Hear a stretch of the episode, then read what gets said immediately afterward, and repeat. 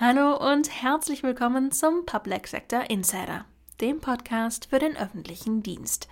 Mein Name ist Tanja Clement und heute geht es um das Berliner Rettungsdienstgesetz und den modernen Arbeitsplatz. Außerdem sprechen wir mit Dr. Martin Hagen über die Finanzierung der Verwaltungsdigitalisierung.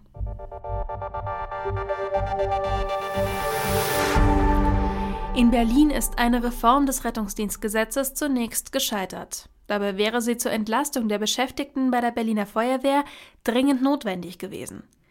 Bei dem plötzlichen Stopp handelt es sich um ein unangemessenes Wahlkampfmanöver der Grünen, findet mein Kollege Marco Feldmann. Sprecher ist Tim Rothaus. In Berlin wird inzwischen fast täglich der Ausnahmezustand Rettungsdienst ausgerufen, teilweise sogar mehrmals am Tag. Der Rettungsdienst ist massiv unter Druck. Es braucht dringend gesetzliche Veränderungen. Aber die wird es aufgrund eines offensichtlichen Wahlkampfmanövers der Senatsverwaltung für Wissenschaft, Gesundheit, Pflege und Gleichstellung nicht geben. Denn die Behörde der Grünen-Politikerin Ulrike Gothe hat die Vorschläge der Innenverwaltung zur Reform des Rettungsdienstgesetzes brüsk abgelehnt. Dabei wurde auch der Landesbranddirektor Dr. Carsten Homrichhausen seitens der Gesundheitsverwaltung massiv angegangen. Und das völlig zu Unrecht. Denn es stimmt zwar, dass der ärztliche Leiter Rettungsdienst das medizinische Qualitätsmanagement und die fachliche Gesamtkonzeption der präklinischen Patientenversorgung und Betreuung verantwortet, auch legt er als Teil der Behördenleitung die hierzu erforderlichen Grundsätze fest und sorgt für die Einhaltung notfallmedizinischer Standards sowie das Erreichen der Schutzziele. Er ist also in medizinischen Fragen die Nummer eins der Berliner Feuerwehr. Der Landesbranddirektor aber trägt die Gesamtverantwortung für die Aufgabenerledigung. Somit ist er die absolute Nummer eins der Behörde. Auch wenn er gegenüber dem ärztlichen Leiter Rettungsdienst in medizinischen Angelegenheiten keine Weisungsbefugnis besitzt. Homrichhausen, nicht der ärztliche Leiter, muss sich gegenüber der Senatsinnenverwaltung rechtfertigen. Angesichts der zeitlichen Abläufe, in Berlin stehen Mitte Februar Wiederholungswahlen an, und der Tatsache, dass sich die Senatsgesundheitsverwaltung in der Vergangenheit kaum für die Reform des Rettungsdienstgesetzes interessiert hat, entsteht nun der Eindruck eines wahlpolitisch motivierten Vorgehens der Gesundheitsverwaltung. Und das, obwohl die Koalitionäre öffentlich etwas anderes versprochen hatten. Außerdem stellt sich die Frage, inwiefern Angehörige der Behördenleitung der Berliner Feuerwehr mit Hilfe von Multiplikatoren im politischen Raum ihre eigenen Interessens- und Klientelpolitik verfolgen. Und zwar zum Lasten der Beschäftigten im Rettungsdienst und der Versorgungssicherheit in der Bundeshauptstadt.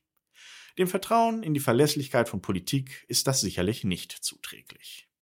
Das Onlinezugangsgesetz, kurz OZG, hat in den letzten Jahren die Digitalisierung der Verwaltungen bestimmt. Aber der Umsetzungszeitraum und damit auch die Finanzierung des Bundes läuft Ende des Jahres aus. Wie geht es danach weiter? Mit einem Maßgabenbeschluss des Haushaltsausschusses Mitte November wurde das Bundesinnenministerium beauftragt zu prüfen, welche Mittel für die weitere Umsetzung erforderlich sind. Einige Bundesländer wollen die Projekte jedoch nicht auf halbem Weg abbrechen, sondern gegebenenfalls selbst weiterfinanzieren. Dr. Martin Hagen ist Staatsrat für Haushalt, Personal und Digitalisierung beim Senator für Finanzen der Freien Hansestadt Bremen. Im Interview spricht er mit Dr. Eva Charlotte Proll über die Finanzierung der Verwaltungsdigitalisierung. Lieber Herr Dr. Hagen, hallo und herzlichen Dank für die Einladung hier nach Bremen. Ja, hallo, herzlich willkommen. Mitte Oktober trafen sich die Ländervertreter erneut mit dem Bund, um über die Fortzahlung der OZG-Mittel im kommenden Jahr zu beraten. Und eine ausbleibende Finanzierung zieht weitreichende Konsequenzen nach sich. Darum sollte es jetzt gehen. Konsequenz kann auch ein Reputationsschaden für die Digitalisierung in Deutschland in Summe sein. Was wiegt jetzt mehr? Was ist zu tun? Eine gründliche Evaluation oder erstmal die Sicherung der finanziellen Mittel? Ich glaube, der Bund und die Länder sind sich einig darin, dass wir das, was wir bei der OZG-Umsetzung angefangen haben, jetzt auch fortführen. Äh, das wäre ja auch verrückt, wenn man jetzt sagt, irgendwie, nee, wir hören jetzt irgendwie nach der Hälfte des Weges auf. Also insofern ist das, glaube ich, gar nicht die Frage, dass wir weitermachen. Und jetzt gibt es eben halt eine Diskussion darüber, wer das jetzt im, äh, im Staat Deutschland finanziert. Die Bundesländer haben ja bisher zahlreiche Punkte für ein OZG-Folgegesetz gesammelt. Welche Eckpunkte müsste ein solches Gesetz beinhalten? Und müsste es nicht auch eher ein OBG, also ein Backend-Gesetz oder wie auch immer man es dann nennen will, sein? Also für uns ist der wichtige Punkt, dass wir eine Generalklausel brauchen, mit der die Behörden in die Lage versetzt werden, Daten äh, zum Zwecke der Bürgerinnen und Bürger und der Unternehmen auch zu verwenden. Wir haben ja schon in der letzten Legislaturperiode ganz viel mit dem Bund zusammengearbeitet und das digitale Familiengesetz verabschiedet, was uns in die Lage versetzt hat, zum Beispiel Gehaltsdaten zum Zwecke des Elterngeldes jetzt weiter zu verwenden. Damit machen wir ja in Bremen jetzt ganz tolle praktische Erfahrungen. Wir haben schon mehrere Eltern, die das genutzt haben, die den Namen ihres Kindes über das Smartphone festgelegt haben und die dann eben halt auch ihre Einwilligung gegeben haben, dass wir die Daten dann automatisch von ihren Arbeitgebern haben abrufen können. Und das war sehr mühsam, das in einem Gesetz zu machen, am Ende jetzt dann erfolgreich. Und wir können uns vorstellen, dass man so eine Klausel auch grundsätzlich formuliert, so dass man es dann leichter hat, in den verschiedenen Fachgesetzen sie nicht immer einzeln anpassen muss, wenn dann eine neue Lösung entsteht, wie man sie sich zum Beispiel jetzt für Wohngeld oder andere Zwecke ja auch gut vorstellen kann. Und deshalb ist uns aus Bremer Sicht diese Klausel eigentlich am wichtigsten.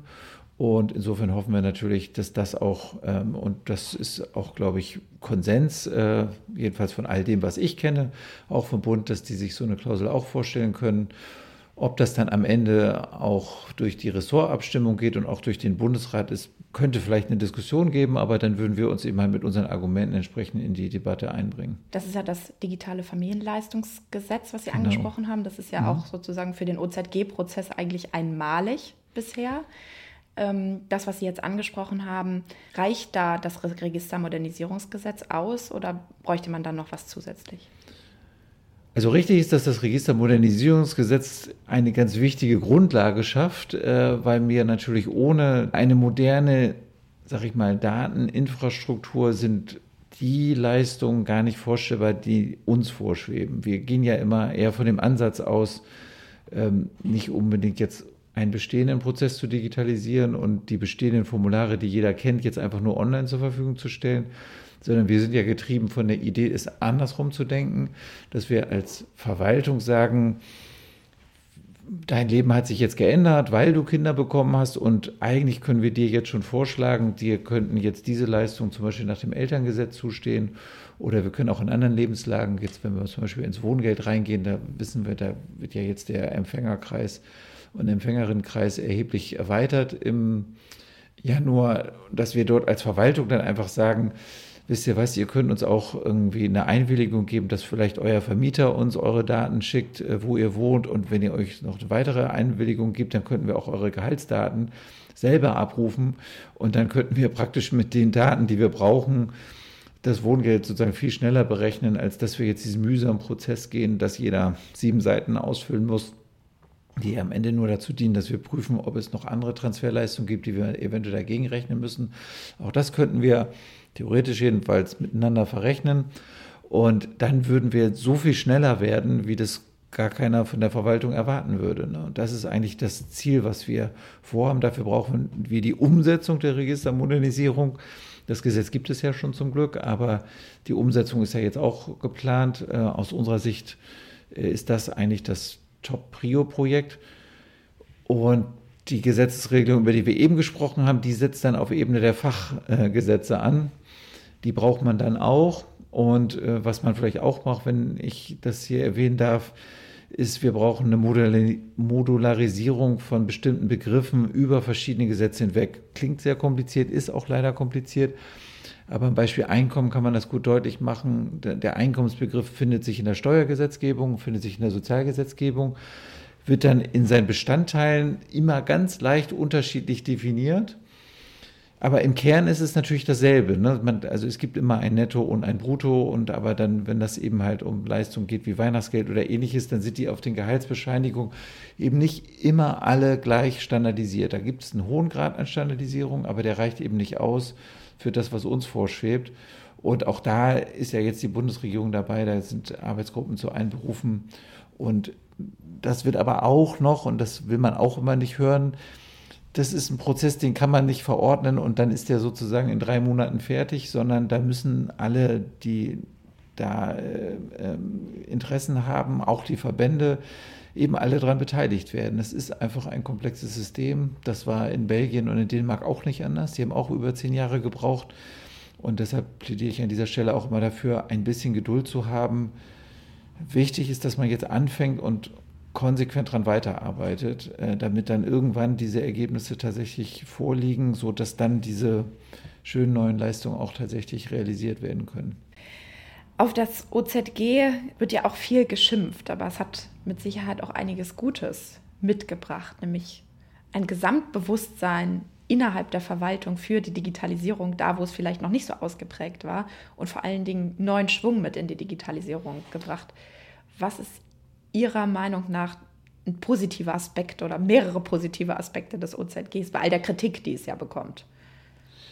Ja, aber ich glaube, man muss sich mal angucken, ist das wirklich, dass man über das OZG schimpft? Also ich glaube, in der weiten Öffentlichkeit ist das OZG gar nicht bekannt und sollte auch gar nicht bekannt sein, weil das ja eher praktisch ein technisches Gesetz ist, mit dem die Verwaltung einen Schub kriegen sollte, sich zu digitalisieren. Das Ziel erreichen wir auf jeden Fall. Ähm, ich glaube, dass wir in den letzten fünf Jahren als Bund und Länder schon gezeigt haben, dass wir viel besser kooperieren können, als uns das viele zutrauen. Wir haben zum Beispiel ja die Realisierung aufgeteilt. Das, finde ich, wird in der öffentlichen Diskussion, wenn sie denn tatsächlich dort stattfindet, auch viel zu wenig gewürdigt. Die Tatsache, dass hier nicht das Rad überall neu erfunden wird, sondern dass Bremen die Federführung mit dem Bundesfamilienministerium zusammen im Bereich Familie und Kind hat und die anderen Länder dann einfach sagen, wir übernehmen das, was Bremen und das Familienministerium macht. Und umgekehrt zum Beispiel Hamburg gesagt hat, wir übernehmen das Thema Unternehmensführung und wir die anderen Länder das dann übernehmen, das ist schon eigentlich sensationell, denn ähm, das nennt sich dann etwas technisch ein einer für alle Prinzip. Ähm, und da haben die Länder schon deutlich gesagt, nö, wir wollen eigentlich gar nicht mehr alles doppelt erfinden, sondern wir trauen uns das auch zu, auch inhaltlich zu verteilen. Das ist aus meiner Sicht der Hauptnutzen und, und auch ein richtiger Erfolg des Online-Zugangsgesetzes. Ähm, mal unabhängig davon, dass tatsächlich in den letzten Jahren auch diverse Online-Dienstleistungen entstanden sind, äh, die es vorher nicht gab. Also wie zum Beispiel die, die Einreiseanmeldung, die wir während Corona hatten. Ne? Die ist rasend schnell programmiert worden und hat, glaube ich, die meisten Bürgerinnen und Bürger haben das auch gesehen. Man kriegt eine SMS, wenn man die Grenze überschritten hat. Ich weiß gar nicht, ob es jetzt noch in Kraft ist, aber zu den Hochzeiten von Corona wird man praktisch äh, von der Bundesregierung darauf hingewiesen. Und auch als dann noch in der Zeit, in der wir die Einreiseanmeldung ausfüllen müssten, ist das System zentral gesammelt worden und an die entsprechenden Ordnungsämter in den Kommunen weitergeschickt worden. In der Öffentlichkeit auch kaum bemerkt. Oder nehmen Sie die Corona-App oder die, die elektronischen Impfpässe. Da haben wir als deutsche Verwaltung extrem viel und schnell neu aufgebaut. Also insofern, ja, finde ich, ist da eigentlich viel mehr das Glas halb voll, als dass es jetzt halb leer ist. Dankeschön, Herr Dr. Hagen. Ja, gerne. Auf dem Weg zur digitalen Verwaltung gibt es viel Gesprächsbedarf. Gelegenheit dazu bieten zum Beispiel unsere Digitalkongresse wie der Zukunftskongress Bayern am 9. Februar 2023 in München. Alle Informationen zum Programm finden Sie auf zukunftskongress.bayern. Leitsordner, Aktenschränke und für den Notfall noch eine Reserveschreibmaschine. So sieht ein Arbeitsplatz im öffentlichen Dienst wohl in den Köpfen der meisten Menschen aus. Die Realität weicht davon immer mehr ab. Wie genau zeitgemäßes Arbeiten im Public Sektor funktioniert, hat sich mein Kollege Sven Rudolf näher angeschaut. Spätestens seit Beginn der Covid-19-Pandemie kann auch im öffentlichen Dienst zunehmend von einem Modern Workplace gesprochen werden. Von dem gezwungenen und häufig überschnellen Start Anfang 2020 berichten viele Teilnehmer und Teilnehmerinnen unseres Thementags. Jetzt, wo sich die Situation ein wenig entspannt hat, stellt sich die Frage, an welchen Stellschrauben noch zu justieren ist und wie das Schiff zukünftig zu schaukeln ist. Wichtig für eine erfolgreiche Umstellung und Modernisierung der Arbeitsplätze sind für Christoph Fehrenkotte, Präsident des Bundesverwaltungsamtes, vor allem zwei Dinge. Äh, man braucht Akzeptanz bei den Kunden und Akzeptanz bei den Beschäftigten. Das sind die beiden Faktoren. Ja. Also die Kunden müssen verstehen, dass die Kommunikation sich ein Stück verändert. Sie müssen es akzeptieren. Da erleben wir, weil wir für sehr viele Kunden arbeiten, dass die Erwartungen unterschiedlich sind. Für manche ist das so selbstverständlich, dass die die Frage schon nicht verstehen. Und für andere, da muss man lange erklären, was es bedeutet. Und bei den Beschäftigten haben wir auch ein heterogenes Feld, das übrigens unabhängig ist vom Alter und auch teilweise unabhängig von der Behördenkultur, hat was ein bisschen mit dem gesellschaftlichen Umfeld zu tun, in dem sich der Einzelne bewegt. Ohne die Mitarbeiter kann eine Modernisierung gar nicht stattfinden. Ein weiterer wichtiger Faktor, der vor allem zum Anfang der Pandemie für Engpässe gesorgt hat, war Technologie. Damals war es vor allem die Ausstattung von Kolleginnen und Kollegen mit Laptops und Diensthandys für das mobile Arbeiten, die der IT Probleme bereiteten. Heute ist es eher die Software, die es zu modernisieren gilt. Angefangen von Kommunikationsmitteln über sichere Datenübertragung bis hin zu digitalen Whiteboards für digitale Teammeetings. All diese Produkte müssen dabei von der Belegschaft akzeptiert werden, ansonsten sind es vertane Mühen. Dabei können nicht mehr die gleichen Standards für Software gelten wie noch vor ein paar Jahren. Frauke Schiefner von der Genua GmbH fand zu dem Thema klare Worte. Zum einen, ich habe es vorhin schon mehrfach gesagt, ist Sicherheit keine Entschuldigung mehr für keine Performance, für schlechte Nutzerfreundlichkeit. Das alles muss vereinbar sein und es muss funktionieren und Spaß machen. Wie die Standards in Zukunft dabei tatsächlich aussehen, bleibt aber noch abzuwarten. Denn die rechtlichen Rahmen sind für Homeoffice und einige andere Modern Workplace-Bereiche noch nicht abschließend geklärt. Bei einigen Themen findet die Diskussion sogar auf europäischer Ebene statt, wie Anna Dutschik, Leiterin der Denkfabrik Digitale Arbeitsgesellschaft vom Bundesministerium für Arbeit und Soziales, darlegt. Auf europäischer Ebene werden diese Fragen im Moment ähm, heiß diskutiert. Es wird die Plattformrichtlinie verhandelt, äh, derzeit unter der tschechischen Ratspräsidentschaft. Ähm, die Bundesregierung begleitet diese Verhandlungen sehr, sehr intensiv und äh, gucken mal, ob zu Ende dieses Jahres diese Richtlinie dann verabschiedet werden kann. Natürlich müssen auch innerhalb Deutschlands noch einige rechtliche Definitionen und Regelungen vorgenommen werden, an deren Erarbeitung Frau Dutschik und ihr Team mitarbeiten. Neben Regelungen zu den Systemen sind da zum Beispiel Fragen nach ergonomischem Arbeiten, das Abschalten von der Arbeit, Stichwort ständige Erreichbarkeit und einige weitere Bereiche zu klären, die für Arbeitsplätze im Büro bereits umgesetzt wurden. Ein Aspekt, der über den ganzen Thementag immer wieder aufkam, waren jedoch die zwischenmenschlichen Begegnungen in Küche und im Büro selbst. Diese kommen beim vollständigen digitalen Arbeiten nicht oder nicht in derselben Art zustande, aber auch hier wird an Lösungen gearbeitet. Die Umstellung auf einen Modern Workplace sind auch nach zwei Jahren Ausnahmesituation noch in vollem Gange und werden hoffentlich in den nächsten Jahren auf finale Ergebnisse zusteuern. Dazu erfordert es aber nicht nur Handlungen der Arbeitgeber und der Regierung, auch Arbeitnehmer und Kunden müssen sich in Teilen noch an die Umstellung gewöhnen und darauf achten, dass dieselben nicht an ihnen vorbeigaloppieren.